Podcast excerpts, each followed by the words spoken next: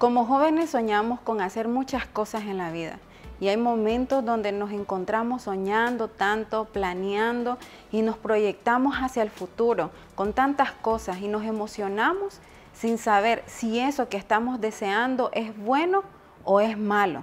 Y es que en lugar de tener convicciones firmes, somos movidos nada más por emociones.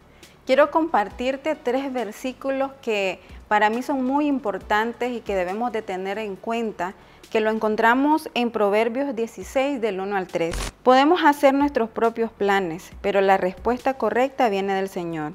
La gente puede considerarse pura según su propia opinión, pero el Señor examina sus intenciones.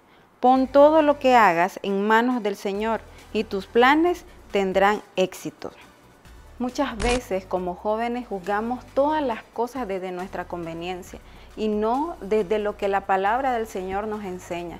Y somos atraídos por deleites temporales que satisfacen en el momento una necesidad o un deseo nada más del corazón, pero no nos llevan a tener una respuesta correcta, una respuesta sana y una respuesta que perdure y que nos sea para bien en nuestra vida.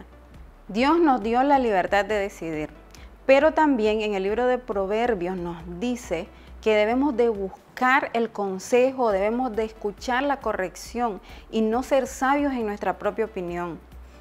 Alguien escribió un comentario muy bonito que quisiera compartírtelo y dice así, quien consulta con el Señor sus planes descubre el propósito de su vida. Consultar al Señor nos va a evitar que cometamos muchos errores, muchos fracasos y muchas decepciones. En este tiempo, en el tiempo de la juventud, es donde tomamos decisiones, donde vamos a ver los resultados para nuestra familia, para nuestros hijos, para nuestras generaciones. Y es ahí donde es tan importante poder buscar de la palabra del Señor que nos instruye, que nos enseña buscar su consejo para ser guiados y cometer cada vez menos errores. Yo quiero motivarte a que tomes un tiempo en, e, en este día y que puedas meditar en tu corazón si realmente estás buscando del consejo del Señor.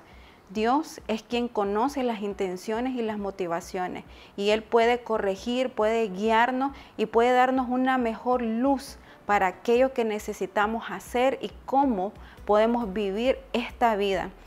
Y al final poder tener una satisfacción y decir, he hecho las cosas bien porque Dios me ha ayudado hasta aquí. Que el Señor te bendiga y que tengas un día excelente y muy bendecido.